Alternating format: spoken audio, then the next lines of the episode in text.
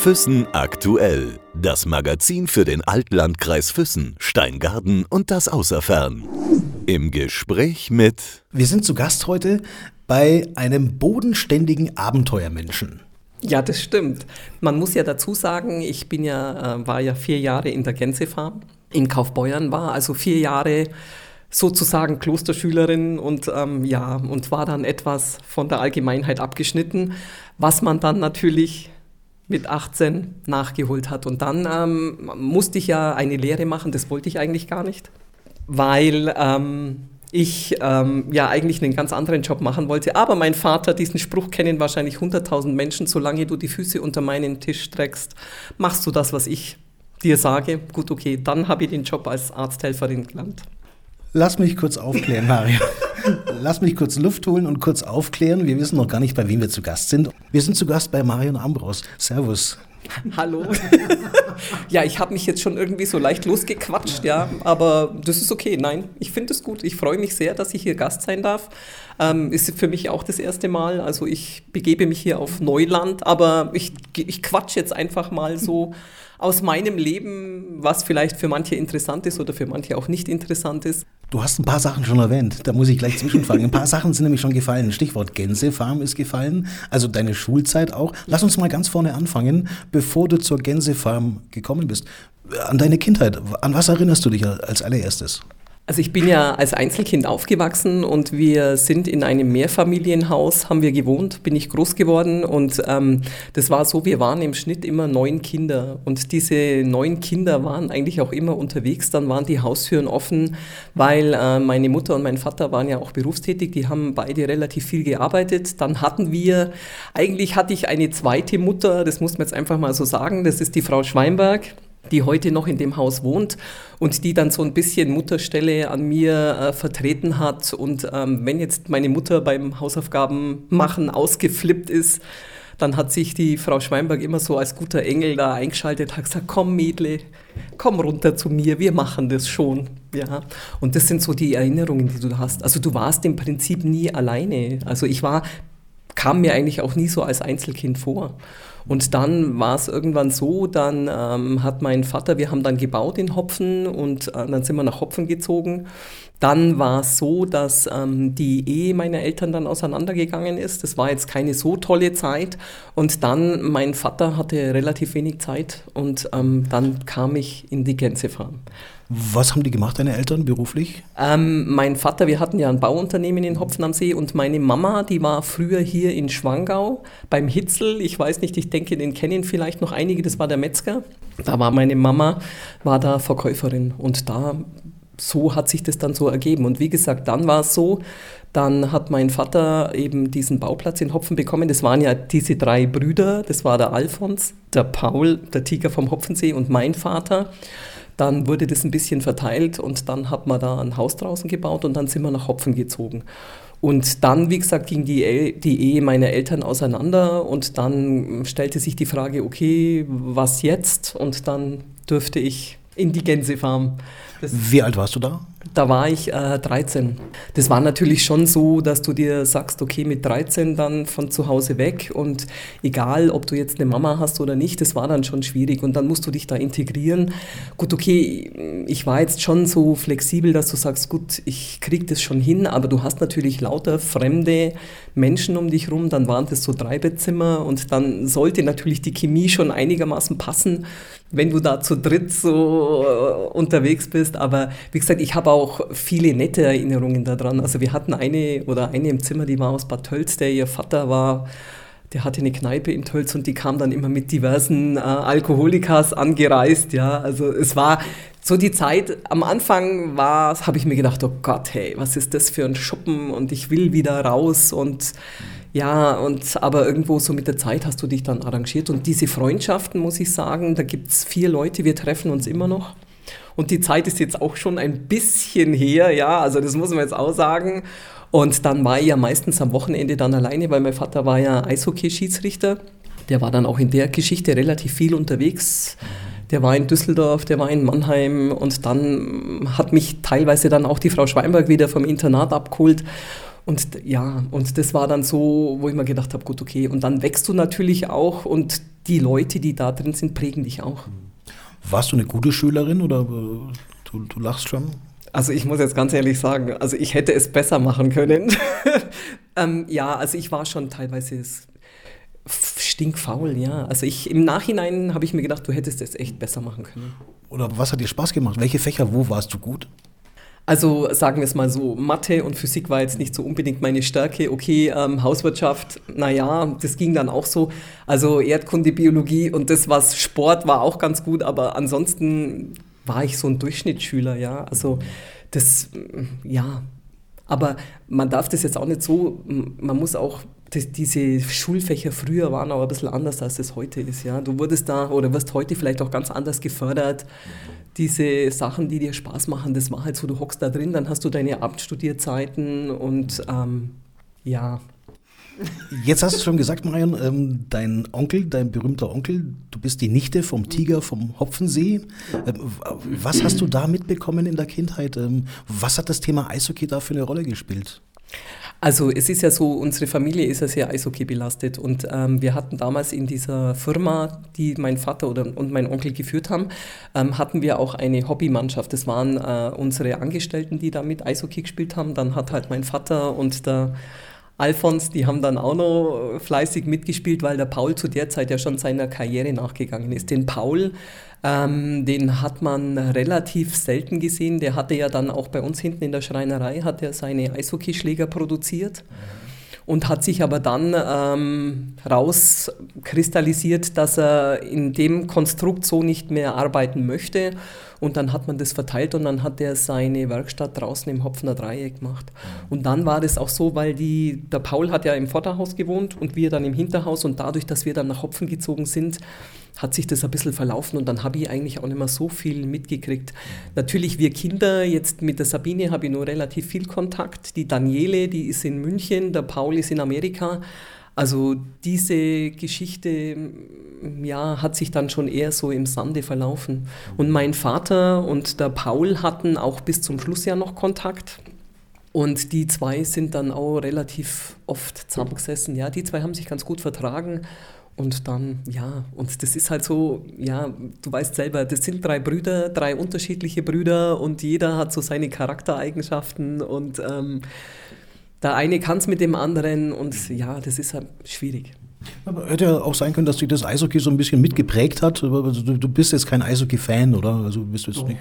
Doch, doch, doch. Also ich war früher, ich musste ja dann immer mit meinem, mein Vater hat mich ähm, mitgenommen, hat mich auf die Schlittschuh gestellt und hat zu mir gesagt, so, fahr toll. Dann stehst du da als kleiner Zwerg und denkst dir, na, das ist ja ganz nett, dass ich jetzt hier fahren soll. Dann hat es mir ein paar Mal auf die Klappe kaut.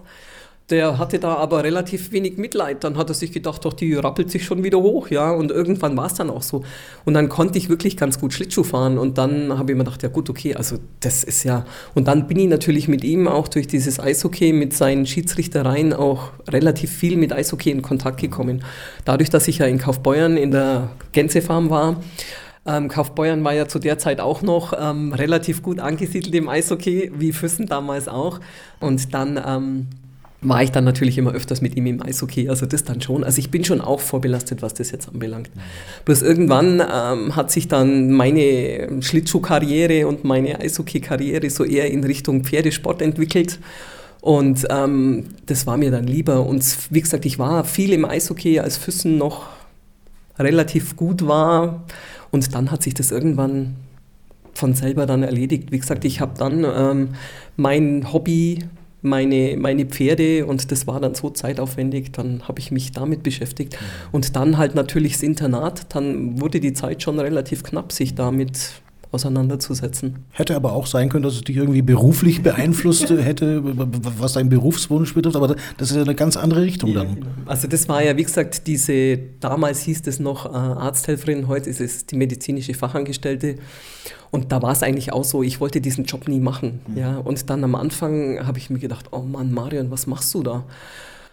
Und ähm, dann war es so, mir hat es auch keinen Spaß gemacht, ja. Und dann habe ich irgendwann mal einen, einen, Einlauf von meiner Chefin bekommen und dann habe ich mir gedacht, du redest mich nur einmal dumm an, ja. Und dann kam natürlich schon irgendwo der Ehrgeiz und dann habe ich mir gedacht, also wenn du meinst, dass ich das nicht kann, das zeige ich dir doch jetzt mal. Und dann habe ich mich eigentlich schon zur, zur Erstkraft äh, hochgearbeitet und dann kam Claudia als meine Azubine und das war dann ganz witzig. Und dann, äh, ja, dann hat Claudia irgendwann geheiratet, ging dann weg. Und dann habe ich mir, für mich dann festgestellt, dass ich ähm, den Job als Arzthelferin ähm, so nicht mehr machen will. Und dann hat sich für mich eigentlich die Gelegenheit ergeben, ich bin ja dann nach Fronten, ähm, war da in der Klinik und äh, hatte eigentlich einen super tollen Chef, der leider letztes Jahr verstorben ist. Und ähm, bin dann so mit den Herren groß geworden, Dr. Geier, Dr. Spengler, die waren da Assistenzärzte. Und man muss dann einfach mal so sehen, wir, also, wir haben da angefangen, da hattest du eine Schreibmaschine mit so einem Display, ja. Und wenn du das dann heute vergleichst, was du für technische Sprünge machst, das ist echt der Hammer, ja. Wie hat sich dann überhaupt ergeben, dass du äh, Arzthelferin geworden bist? War das immer dein Berufswunsch oder äh, anders gefragt, ähm, was wolltest du als Kind werden? Eigentlich wollte ich als Kind Tierärztin werden, ja, das war so immer mein, mein Favorite, aber da hätte ich mich dann vielleicht doch ein bisschen anstrengen müssen, was ich dann irgendwann den Zug verpasst habe. Und dann, wobei man das sicher hätte noch nachmachen können, aber dann hat mein Vater halt zu mir gesagt, dann lernst du halt das. Und ähm, ich habe den Job irgendwann habe ich ihn dann echt gerne gemacht. Das hat mir dann schon Spaß gemacht. Aber irgendwann hast du dann keine Lust mehr, ähm, am, am, am lebenden Objekt zu arbeiten, wo du dann echt sagst, komm her, ich, ich will das nicht mehr, ich will einfach mal was anderes machen. Und dann hast du natürlich den Vorteil, wenn du in die Klinik gehst, erstens mal, es ging ja auch ums Geld, du verdienst mehr und hast natürlich auch andere Freiheiten. Und dann bin ich durch eine Freundin eben, die hat zu mir gesagt, du pass auf, ich höre auf, hast du keine Lust, dich zu bewerben? Und dann habe ich mich da beworben und habe dann diesen Job auch bekommen. Und den Job habe ich auch zehn Jahre gemacht.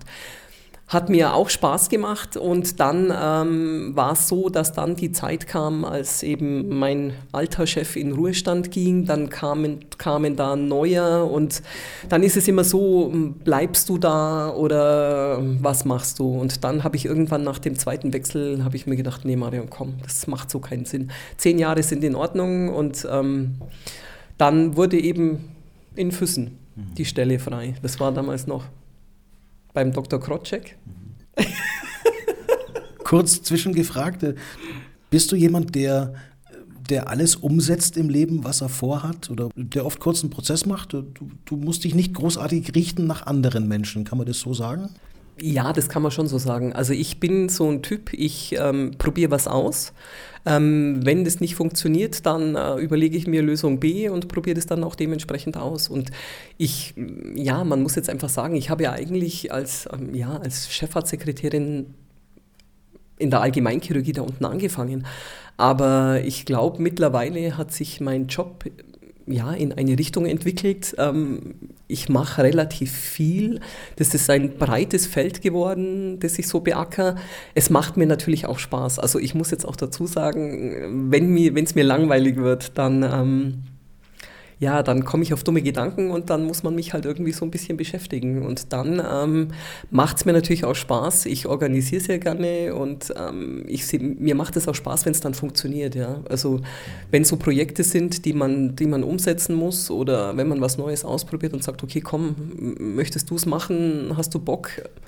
Dann sage ich natürlich ja. Ja, und dann habe ich natürlich wahnsinnig viele Baustellen und die ich da beackere, diese Felder, aber es macht auch Spaß, ja. Also es ist ja nicht so, dass ich jetzt, ich, diese, diese Sekretariate wurden zusammengefasst, also ich mache jetzt die Allgemein- und die Unfallchirurgie, dann mache ich die OP-Planungen, dann mache ich die Herzkatheterplanungen, Angiografien, äh, Schrittmacherplanungen. Das wurde immer mehr, ja. Und ähm, dann musst du dich natürlich schon organisieren, wenn du jetzt so eine teilweise eine One-Woman-Show bist, dann musst du natürlich gucken, wie komme ich aus dem Quark, ja, wie löse ich das Problem für mich, ja, und dann bin ich natürlich auch ein lösungsorientierter Mensch, ja. Also das dann schon. Nee, aber ich meine, du bist schon grundsätzlich jemand auch, der, der neue Herausforderungen immer gerne annimmt. Also du scheust dich nicht vor neuen, vor neuen Wegen. Nein, das auf jeden Fall nicht. Also ich glaube, ich musste jetzt in meinem Weg schon, in meinem Weg, ja, in meinem Leben schon einige äh, Wegrichtungen ähm, neu einschlagen. Ähm, angefangen hat es eigentlich damit, äh, mit dem Tod meines Vaters. Dann ähm, stehst du da und musst auf einmal Sachen machen, die du vorher nicht gemacht hast. Ja? Du hast eine Riesenverantwortung auf einmal und dann stehst du da und dann denkst du dir, okay, ähm, habe ich jetzt noch nie gemacht, was mache ich jetzt da? Und dann ähm, ist es natürlich schön, wenn du Menschen um dich herum hast, die dir in dieser Situation halt auch helfen, die die Erfahrung haben und sagen, gut, okay, komm, wenn du was wissen willst oder äh, was brauchst, wir helfen dir. Ja, und das war natürlich schon so eine Packung am Anfang, wo ich mir gedacht habe, oh mein Gott, das, das schaffe ich gar nicht, weil wie gesagt, ich habe einen Fulltime-Job und dann kam mit diesen Vermietungen und das Ganze, das kam dann alles mit dazu. Dann lief da noch ein Umbau und dann, das war schon so eine Geschichte, wo ich mir echt gedacht habe, das schaffe ich gar nicht, wie soll das gehen? Und irgendwann ähm, habe ich dann gemerkt, nee, du schaffst es schon, ja. Und ähm, dann habe ich mir gedacht, okay, gut, das geht, und dann organisierst du dich und dann findest du dich mit einer Situation ab, ja, weil ähm, ich, man muss sagen, ich habe ja teilweise so eine Wohnsituation gehabt. Ich bin dann nach Hopfen gezogen, weil ich in das Haus ziehen musste, weil da waren äh, Angestellte drin aus einem Hotel in Hopfen und dann ging das drunter und drüber. Und dann habe ich, ich wollte nie in das Haus ziehen, weil ich mir gedacht habe, ja, und dann haben wir gedacht, hier bleibt jetzt gar nichts anderes übrig.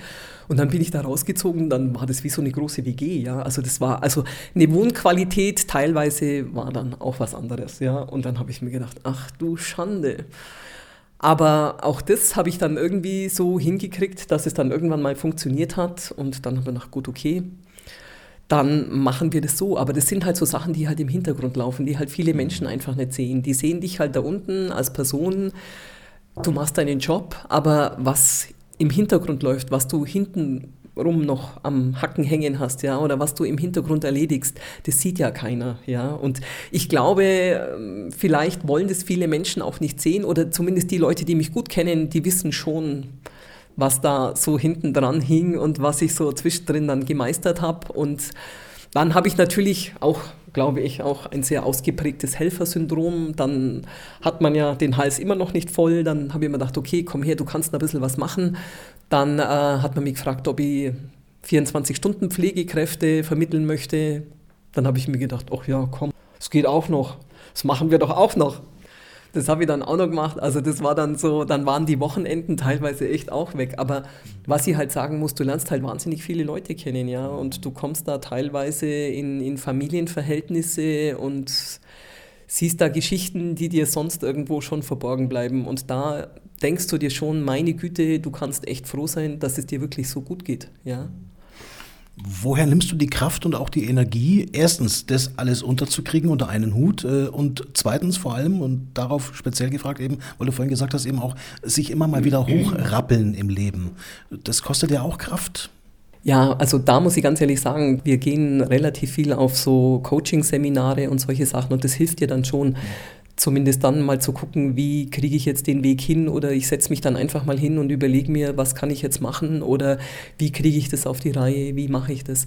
Und die Power und das, das nimmst du natürlich schon aus dem Sport oder du gehst in die, in die Berge, die, da ziehe ich mir im Prinzip schon die Energie raus, das hole ich mir einfach aus dem Sport, weil es ist wirklich so, wenn du jetzt im Job dieses Telefon klingelt, wirklich zehn Stunden am Tag und dann gehst du da unten raus und hast dann echt die Nase voll und denkst dir, ich will jetzt auch mit niemandem sprechen und ähm, ich kann jetzt auch mal zwei oder drei Stunden kein Telefon hören und dann hockst du dich entweder aufs Fahrrad oder gehst einfach mal kurz am Berg auf und denkst dir, okay, wunderbar, es ist schön und ähm, dann kommst du auch wieder runter, ja. Und das sind so die Geschichten, wo ich mir dann schon die, die Kraft wieder rausziehe. Oder ich setze mich halt dann ins Auto und hock, fahre halt dann einmal 250.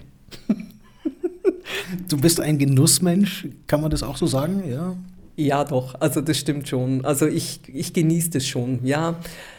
Und ich bin halt, ich glaube, ich bin auch teilweise sehr konsequent. Und wenn ich mir was vorgenommen habe und das dann auch haben will und machen will, dann setze ich das auch konsequent durch. Und da bin ich auch in manchen Bereichen auch ähm, sehr hart zu mir, ja. Also wenn ich jetzt heute ein Ziel erreichen will, dann ähm, und ich will das, dann ziehe ich das auch gnadenlos durch. Ja, und dann denke ich mal, du schaffst es und du kriegst es jetzt hin und du machst es auch so. Und dann funktioniert das komischerweise auch. Ja, also das geht dann schon. Ist es das, was dich dann auch zur coolsten Tante der Welt macht? Ja, auch. Also ich glaube, meine zwei Jungs, ja, das, wie gesagt, das muss man einfach so sagen. Und dadurch, dass ich natürlich da unten arbeite, hatte ich natürlich auch die Möglichkeit, bei der Geburt von den beiden Jungs mit dabei zu sein. Und das war für mich schon auch ein Erlebnis, ja. Und dann, ähm, mein Cousin sagt dann zu mir, das musst du machen, ich kann das nicht. Dann habe ich gesagt, jetzt komm, jetzt stell dich nicht so an. Nein, okay, gut, dann habe ich das gemacht. Und dann, ähm, wir wohnen natürlich auch in einem Haus, ja. Und dann wachsen die zwei natürlich auch mit mir auf, ja. Und dann machst du natürlich schon als Tante so, machst du, überlegst du dir, okay, was kann ich jetzt mit den beiden anstellen, was denen Spaß macht beziehungsweise was mir Spaß macht. Ja, also ich will ja da auch nicht zu kurz kommen. Und ähm, da fallen mir dann schon so einige Sachen ein, wie jetzt, wie sagt diese Autowelt in München oder dann fährt man zu Jochen Schweizer zum Bodyflying. Und äh, solche Sachen stellt man halt dann mit denen an, ja. Und das macht schon Spaß. Also, wie gesagt, die zwei aufwachsen zu sehen, ist schon okay. Und wie gesagt, der Kleine, der Valentin, hat, glaube ich, den gleichen Knall wie seine Tante was jetzt so schnelle Autos anbelangt. Ich glaube, der ist infiziert. Mein Cousin wird mich wahrscheinlich irgendwann dafür umbringen. Aber egal. Und der zieht halt mit. Woher kommt es? Ich meine, du bist ja jemand, der auch gerne verrückte Dinge macht, ja. äh, schnelle Autos auch fährt. Woher, woher kommt das, äh, diese Vorliebe auch? Also ich glaube, ich bin ja kein Original-Allgäuer. Bei mir ist ja Nordhesse mit drin, das ist meine Mama. Und meine Mama ähm, hat früher auch schnelle Autos gefahren und ich glaube, dadurch ist, das, ist der Funke so ein bisschen übergesprungen. Und ähm, dann ist es irgendwie so, dann habe ich mir gedacht, ja gut, okay. Und ähm, ich habe jetzt lange überlegt, mache ich es oder mache ich es nicht. Und dann habe ich mir echt so ein Auto gekauft. Und dann ist es natürlich so, ich bin echt ein Mensch, ich fahre diese Autos dann auch. Es gibt ja Menschen, die können cruisen mit so einem Auto. Ich kann das nicht, gebe ich offen und ehrlich zu. Also ich cruise nicht, ich fahre. Ja. Ja, also und dann ähm, bin ich mit in den Porsche Club und dann kann man da, waren da so, kann man Autorennen fahren, dann kann man so ähm, Slaloms mitfahren. Das macht dann schon Spaß und dann kriegst du natürlich auch ein bisschen ein Gefühl für so ein Auto, ja. Und das machst du auch? Also du fährst auch Rennen oder so?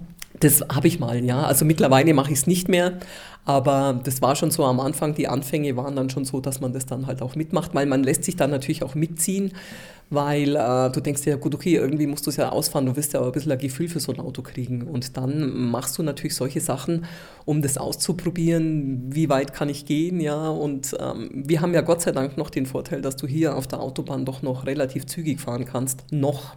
Ich hoffe, es bleibt noch ein bisschen so.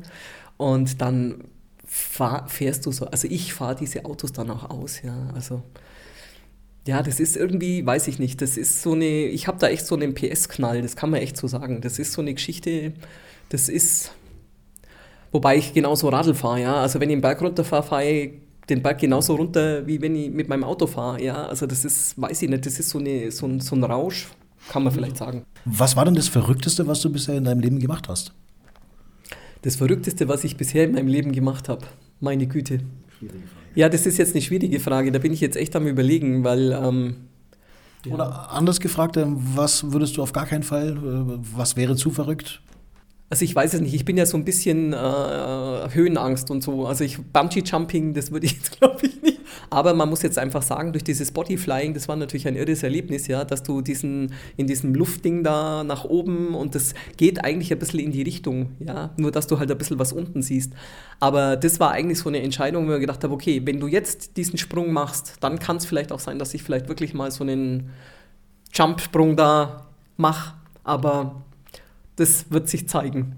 Wie gesagt, die wird auch Drachen fliegen oder ich habe mal einen Drachenflug geschenkt gekriegt, den habe ich bis heute noch nicht eingelöst. Ich habe irgendwie, keine Ahnung, Angst davor, weiß ich nicht. Oder vielleicht auch ist es das, dass du die Kontrolle aus der Hand gibst. Das kann es natürlich auch sein, ja, weil machst du ja beim Fallschirmspringen auch. Du hängst da unten dran auf Gedeih und Verderb und wenn du da nicht raushüpfen willst, dann schupft er dich an und sagt, spring. Ich glaube, das ist ein ganz entscheidender Punkt in deinem Leben, Marion, dass ähm, du, glaube ich, fast nie oder korrigier mich, höchst selten die Kontrolle über dein eigenes Leben aus der Hand gibst. Das kommt bei dir nicht vor.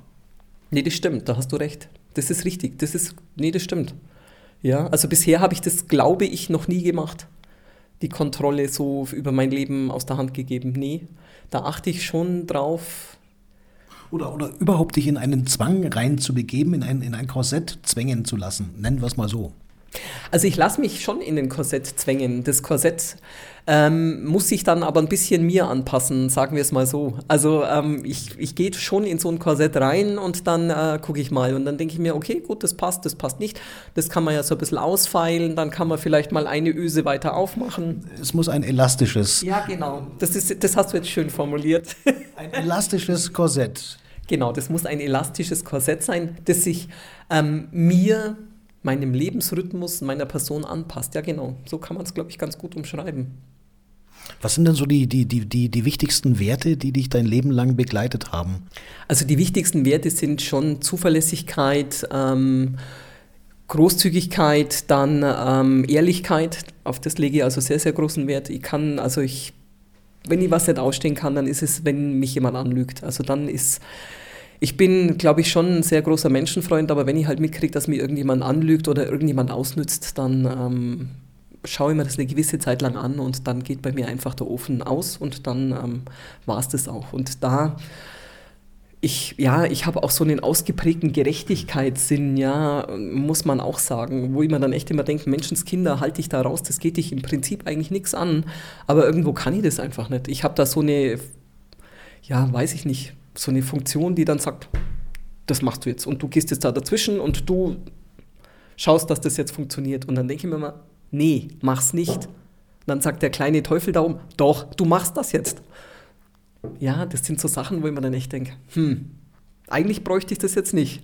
Aber weißt du, ich denke mir dann immer, es gibt so, so viele tägliche Situationen, wo ich mich manchmal in die Nesseln setze und denke mir, mein Marion, da musst du jetzt einfach durch.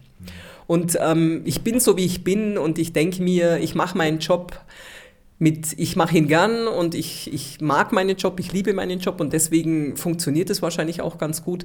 Und mein Gott, du, ich, man muss immer, man muss es immer so sehen, man muss nicht jedem gefallen und ähm, es gibt sicher Menschen, die können es nicht mit mir, müssen sie auch nicht, ja, und ähm, ich bin so, wie ich bin und entweder man nimmt mich so, wie ich bin und man mag mich so, wie ich bin oder jeder Mensch hat die Wahl, ja ich bin jetzt mittlerweile auch in dem Alter, wo mich das nicht mehr so tangiert. Ja? Also ich glaube, ähm, fr früher wäre es so gewesen, dass man schon versucht, ähm, möglichst jedem Menschen zu gefallen oder zumindest denen, wo du denen, denen du imponieren willst. Ja? Aber mittlerweile bin ich, glaube ich, so gesettelt, dass ich mir sage, okay, das musst du nicht mehr und ähm, du musst mit dir selber klarkommen und ähm, das ist mein Leben und ähm, ich muss das für mich einrichten, so wie ich das für richtig halte. Ja? Und, ähm, und ich glaube, das tue ich auch. Und ähm, ich habe, wie gesagt, es gibt mehrere Situationen, wo man halt dann immer wieder mal umdenken muss, wo du wieder das, das Steuer in die Hand nehmen musst, wo du sagst, okay, jetzt muss ich wieder eine Entscheidung für mich treffen. Und ähm, ich, das habe ich dann auch gemacht. Und dann habe ich das für mich beschlossen und habe mir gedacht, okay, komm her. Das ist jetzt ganz einfach so. Und ähm, ich komme damit klar, ja. Und ich glaube, dass vielleicht auch viele Menschen, die mich jetzt kennen oder die das vielleicht hören, die denken sich auch, ja, recht hat sie. Zumal du ja eine andere Prioritätenliste hast. Da muss ich nochmal drauf zurückkommen. Ähm, wenn ich andere Menschen frage, ähm, wie würde deine Prioritätenliste aussehen? Was steht an Platz 1, was steht an Platz 2? Dann höre ich dann meistens natürlich klar, die, die Familie, die Kinder, äh, Ehegatte, etc. etc. Aber das ist ja, das fällt ja bei dir so gesehen. Wie sieht denn deine Prioritätenliste aus? Was steht denn da an erster Stelle? Also es ist schon so, dass ich jetzt äh, meine Familie der Rest, der jetzt da geblieben ist, wir sind natürlich auch durch diese ganzen Geschichten zusammengewachsen, die stehen natürlich schon an Prioritätenliste Nummer eins, das ist ganz klar. Dann habe ich ja meine Mutter noch, meine Mutter lebt ja noch, die äh, ist in Kassel. Also das ist jetzt nicht so, dass ich äh, so menschenfeindlich bin oder bei mir hat sich diese Lebenssituation nie so ergeben. Man hat Beziehungen geführt, ja, und man hat deswegen gewisse Lebensabschnitte. Ich glaube auch, dass da schon an diesem Wort Lebensabschnittsgefährte schon was dran ist. Du, weil du selber entwickelst dich ja auch in eine andere Richtung. Ja, das ist vielleicht mal ein paar Jahre so, dass du sagst, okay, das passt. Dann merkst du, dass du äh, irgendwie eine Kurve machst und nochmal eine Kurve fährst und dann doch wieder geradeaus weiterfährst, aber der Partner dazu einfach nicht mehr passt. Ja, und dann ähm, geht es dann auseinander. Und du merkst schon, dass sich die Partner in meinem Leben auch verändert haben, ja. Also das habe ich dann schon mitgekriegt, dass da immer wieder eine Veränderung stattfindet. Aber ich finde, das ist auch gut so, ja. Und ähm, ich habe auch nie geheiratet, weil ich mir gedacht habe, okay, das geht auch so. Zusammenleben kann ich so oder so und ich brauche diesen Trauschein nicht, ja.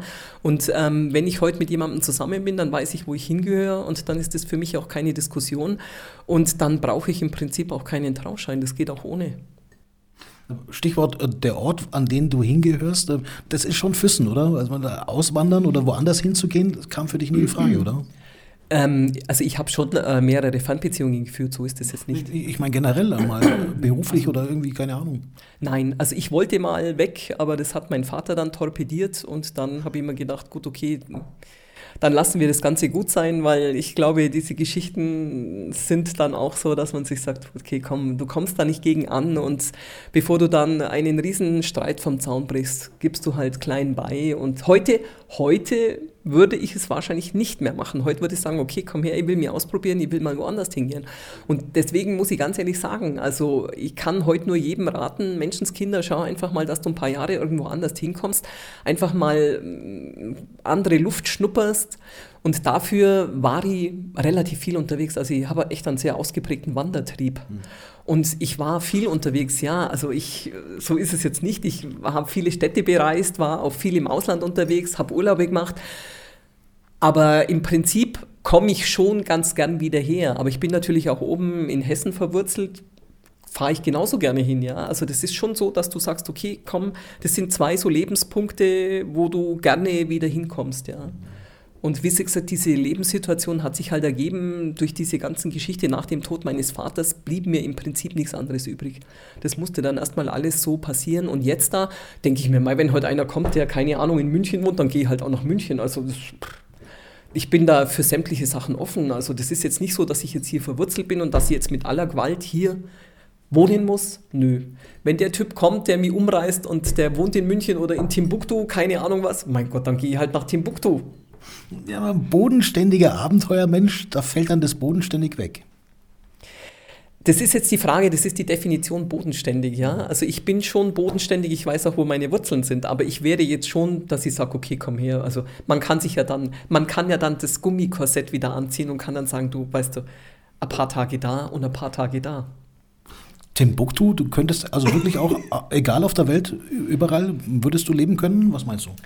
Ähm, jetzt überall auf der Welt würde ich jetzt nicht unbedingt sagen. Also es sollte schon ein bisschen kultiviert sein, wo ich sagen kann, okay, da kann ich mich jetzt wohlfühlen, ja, dann würde ich das schon tun. Also irgendwo in Indonesien im Dschungel oder keine Ahnung was, das wäre jetzt nicht so unbedingt meins. Also ich lege schon ein bisschen Wert auf. Ein Urlaubsland, wo du mal gesagt hast, äh, toll, hier bleibe ich? Doch, das war, ich war mal in Australien, also da hat es mir ganz gut gefallen, muss ich sagen. Aber ähm, du musst ja irgendwann wieder zurück, ja. Also das ist jetzt nicht so, dass du sagen kannst, okay, du kannst jetzt da bleiben.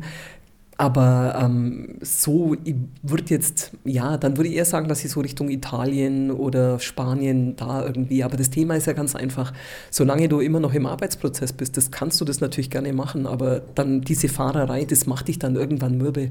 Dann sagst du, gut, okay, jetzt hast du da unten eine Wohnung und dann fährst du da vielleicht einmal runter, dann fährst du vielleicht zweimal runter.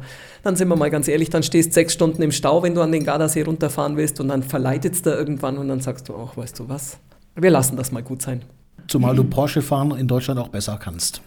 So sieht das aus. Zumindest ein Teilstück der A7, ja, das geht jetzt wieder ganz gut. Also eine Zeit lang war es ja echt schlimm, da waren die ganzen Baustellen, aber mittlerweile kann man wieder ganz gut fahren. Hast du schon mal Strafzettel? Wie viele hast du?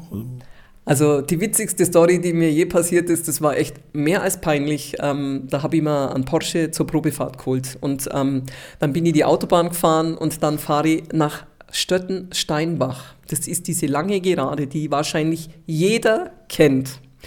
Wo sie immer gerne stehen bei dem Bushäuschen und blitzen. Mhm, genau. Frau Ambros sitzt in diesem Auto, fährt 140 und irgendwann denke ich mir, oh oh, oh oh, oh, da steht ja was. Mist! Und dann kam er schon, ein ganz freundlicher Polizist. Und dann habe ich mir gedacht, oh, verdammt. Dann hat er mich ganz freundlich angegrinst, dann hat er zu mir gesagt, hm, jetzt war mal ein bisschen schnell, gell? Dann habe ich gesagt, ja, ich weiß. Dann hat er gesagt, haben Sie die Papiere dabei? Dann habe ich gesagt, ja, ein Teil der Papiere habe ich, sage ich, ein Teil liegt im Porsche-Zentrum. Dann sagt er zu mir, ähm, wieso? Dann habe ich gesagt, ja, das ist Probefahrt. Dann hat er gesagt, ja, wieso fahren Sie denn nicht auf der Autobahn? Dann sage ich, da war ich ja schon. Da wollte ich jetzt eigentlich wieder hin. Dann hat er gesagt, Sie wissen schon, dass Sie relativ zügig unterwegs waren. Dann habe ich gesagt, ja. Dann hat er gesagt, dann habe ich gesagt, ich mache eine Probefahrt. Dann hat er gesagt, ja, kaufen Sie das Auto. Dann habe ich gesagt, wenn Sie mir jetzt meinen Führerschein lassen, dann ja. Dann hat er erst einmal gelacht, dann hat er gesagt, na ja, dann machen wir jetzt einmal ein paar Punkte unter Geldstrafe und dann fahren Sie weiter. Dann hat er gesagt, vielen Dank fürs Gespräch. Das ist allerdings schon ein paar Jahre her, aber ja. Aber das war eigentlich so eine Story, die, glaube ich, auch nie in meinem Leben wieder vergessen wird, weil das war echt mehr als peinlich. Die im Porsche-Zentrum haben sich gedacht, typisch Frau, aber mein, es war halt so. Aber dafür habe ich auch die Bekanntschaft mit einem netten Polizisten gemacht, der sehr freundlich und sehr verständnisvoll war. Das muss ich jetzt auch mal dazu sagen. Es gibt auch noch nette Polizisten. Da muss man vielleicht auch mal eine Lanze brechen. Was wäre, wenn du ein Date hättest mit einem netten Herrn, der dich dann mit einem kleinen Elektroauto abholen würde zum Candlelight-Dinner? Also das Candlelight-Dinner würde ich dann schon mitnehmen. Da würde ich auch vielleicht im E-Auto fahren, das wäre kein Thema. Dann würde ich wahrscheinlich mein Auto verschweigen. Ja, das würde ich dann vielleicht irgendwann mal ähm, auf, den, auf den Plan bringen, wenn es dann mal so zum, zum zweiten oder zum dritten Date käme. Dann würde ich sagen, du, ich habe ich ich hab dir was verschwiegen. so würde ich das dann machen. Also ich würde, also das ist jetzt nicht so, dass ich jetzt ähm, Menschen nach ihren Autos beurteile. Natürlich wäre es für mich irgendwie schon so, dass ich sage, okay, E-Auto, wobei ich mich auch schon mal damit auseinandergesetzt habe, aber es ist momentan noch nicht der Zeitpunkt. Ich glaube, das dauert noch ein paar Jahre, dann kann man da schon drüber sprechen. Aber wie gesagt, die haben mir das letztens überlegt, wenn du dann so die Strecken fährst, so diese Strecken nach Kassel mit 500, 600 Kilometern und dann bist du ewig unterwegs, das macht dann auch keinen Spaß. Also an dem soll es dann nicht scheitern. Nein. Du bist ein sehr lebenslustiger und ein sehr lebensfroher Mensch. Jetzt hast du vorhin äh, gleich am Anfang noch erwähnt, irgendwie, oder war es in unserem Vorgespräch auch, ähm, du möchtest ein bisschen zurückschrauben und dir mehr Zeit nehmen für die Dinge, die wirklich wichtig sind in deinem Leben. Das heißt, du wirst noch mehr draußen unterwegs sein oder wie wird das in Zukunft aussehen? Ja, also das wollte ich schon machen. Also wir hatten das ja schon öfters mal vor, ähm, dass wir unseren Wandertag auf den Donnerstag verlegen, dass man, weil wie gesagt, Überstunden technisch würde es funktionieren und dass man dann einfach noch einen Tag mit dazu nimmt, weil am Wochenende brauchst glaube ich nicht mehr in die Berge gehen. Und dann ähm, habe ich mich von vielen Sachen, die mich beschäftigt haben und die mich auch äh, Energie gekostet haben, habe ich mich mittlerweile befreit, habe also schon so äh, mein Leben so in die Bahnen gelenkt, dass ich sage, okay, jetzt werde ich diese Belastungen, die ich nebenher noch hatte, werde ich los. Habe jetzt ähm, immer noch meinen Fulltime-Job, der mir auch Spaß macht. Aber der Rest, der da noch mit hinten dran hing, was jetzt das anbelangt, mit, ich habe ja dann noch eine Firma gegründet, weil ich wollte ja dann auch noch selber bauen. Dann hatte ich böse Nachbarn, die das dann ähm, vereitelt haben und dann ähm, diese Sachen, das äh, ist jetzt alles so im stilllegen und das wird jetzt alles gemacht, das läuft jetzt dieses Jahr noch alles und dann bin ich im Prinzip Gott sei Dank endlich Privatmensch und dann weiß ich, wo die Reise hingeht und dann kann ich für mich entscheiden, okay.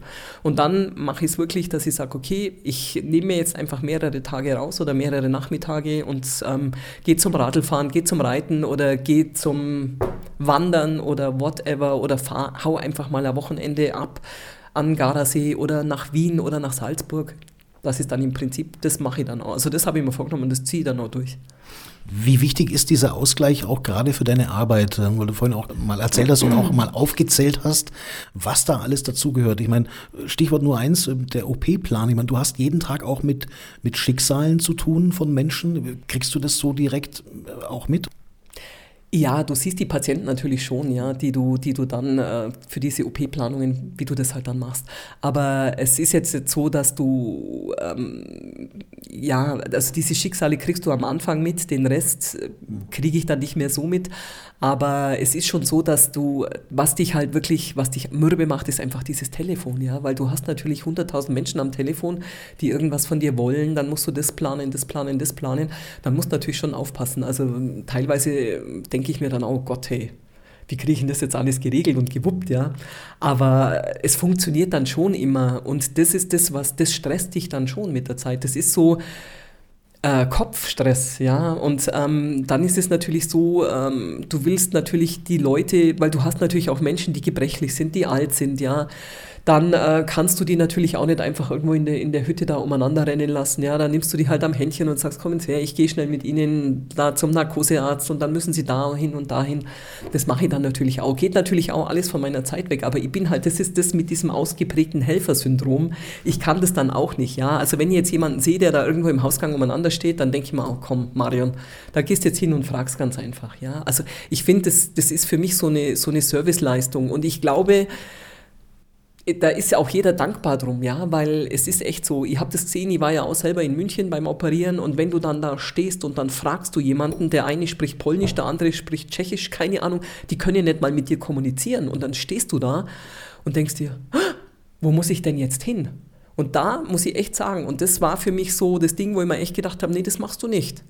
Und wenn ich die Zeit habe, dann mache ich das wirklich, dass ich da mit jedem dahinter marschiere und die da hinten abgebe und einfach sage, was sie zu tun und was sie zu lassen haben, ja. Weil das weißt du selber. Dir erklärt man irgendwas, da gehst jetzt rechts, da gehst jetzt links, da gehst jetzt darüber und da. So. Dann stehst du da, dann gehst du um die erste Ecke und denkst dir, oh verdammt, wo muss ich denn jetzt hin? Ja, und ich glaube, das ist jetzt auch keine Frage des Alters. Ja, du vergisst es ganz einfach. Das nennt man dann Menschlichkeit, glaube ich auch. Ja, genau. Ja, genau, das ist es. Und das ist das, was es, was es, glaube ich, ausmacht. Ja, also mir macht es Spaß, ich mache das ja auch gerne und ähm, ich glaube auch, die Menschen merken das. Natürlich kann ich auch teilweise, ähm, du musst, was du, du, also man muss ganz einfach, man darf sich nicht alles gefallen lassen. Also du musst dann schon Grenzen setzen, ja. Wenn du das dann merkst, dass da am Telefon jemand in eine Richtung geht, wo du sagst, okay, bis hierhin und nicht weiter, ja, und ich sag dir jetzt, was du zu tun und was du zu lassen hast, das mag natürlich für manche schon befremdlich sein, ja, aber das ist so ein Ding, wo du einfach durchgreifen musst, ja. Ich kann mir das nicht stundenlang anhören, ja. Dann sagst du ganz einfach so und so und so und so und so. Du machst den Job einfach zu lange, ja, und du weißt ganz genau, wie das zu laufen hat. Und das bringst du natürlich rüber. Und da fühlen sich natürlich manche vielleicht ein bisschen äh, auf den Schlips getreten oder du musst dann auch manchmal die Stimme einfach erheben, ja, und du musst ganz einfach sagen, ich sag dir das jetzt so, wie das ist, ja, und ob dir das jetzt passt oder nicht, das denkst du dir dann, aber du musst das machen. Dann merken die, dann haben die auch ein bisschen Respekt vor dir, ja, und denken sich, okay, die hat Ahnung davon, die weiß das, ja, und ich glaube, das ist auch so, was es dann ausmacht, ja, oder Du, du arbeitest mit den ganzen Hausärzten zusammen oder mit den ganzen Mädels, die da in den Praxen sitzen. Ja, du, also man kann sich natürlich schön mit seinem Namen melden und tralala und bla bla bla. Nee, das mache ich nicht. Ja, also ich rede, also wenn ich jemanden kenne, dann rede ich den entweder mit Namen an oder sage einen wunderschönen Guten Morgen oder wie kann ich euch helfen. Ja, das sind halt so die Sachen, die ich mache. Und ich glaube, das ist das, was es dann auch ausmacht. Ja, also bei mir die kriegen ihren Spruch gesagt, wenn ich nicht weiß, wer am Telefon ist, dann mache ich das. Aber wenn ich weiß, ich kenne doch die Telefonnummern alle, ja, und dann begrüßt du die auch dementsprechend. Und ich finde, das ist einfach, das macht's aus. Du bist eine Frau der klaren Ansagen. Stimmt. Ob am Telefon oder face to face. Also, da kann ich da jetzt nicht einmal widersprechen. Nee, das stimmt. Das ist auch gut, da weiß man, wer man dran ist. Ja, natürlich. Ich glaube, ich glaube, das ist auch das Ding, ich glaube, das zeichnet meine Person auch aus, ja. Und die Leute, die mich kennen, die wissen das auch, ja. Und ähm, deswegen sage ich ja, und ich, ich kann es nicht ändern, ich bin einfach so, wie ich bin, ja. Und wenn ich jemanden mag, dann mag ich den. Und dann merken die Menschen das auch, ja. Mit denen gehe ich ganz anders um. Also ich kann schon, ich bin zu jedem nett. Aber es gibt auch ein Nett-Nett falls du weißt, was ich meine. Und das Nett, Nett, das sind dann die Menschen, die ich mag, ja. Und die kriegen natürlich dann von mir alles. Und zu denen, die nett sind, mein, da bin ich halt dann nett, mit denen gehe ich halt dann ganz einfach sachlich und förmlich um, so wie es halt muss. Ja, und das andere mache ich halt dann menschlich, herzlich. Ja, so kann man das, glaube ich, ganz gut ausdrücken. In diesem Sinne danke ich für ein nettes Gespräch. Spaß. Ein nettes Gespräch. Ich meinte natürlich ein nettes, nettes, nettes Gespräch. Das war mir schon klar. Also so gut kenne ich dich auch schon. Das habe ich sehr gerne getan. Es hat sehr, sehr viel Spaß gemacht. Vielen Dank für die Einladung. Füssen aktuell. Das Magazin für den Altlandkreis Füssen, Steingarten und das Außerfern.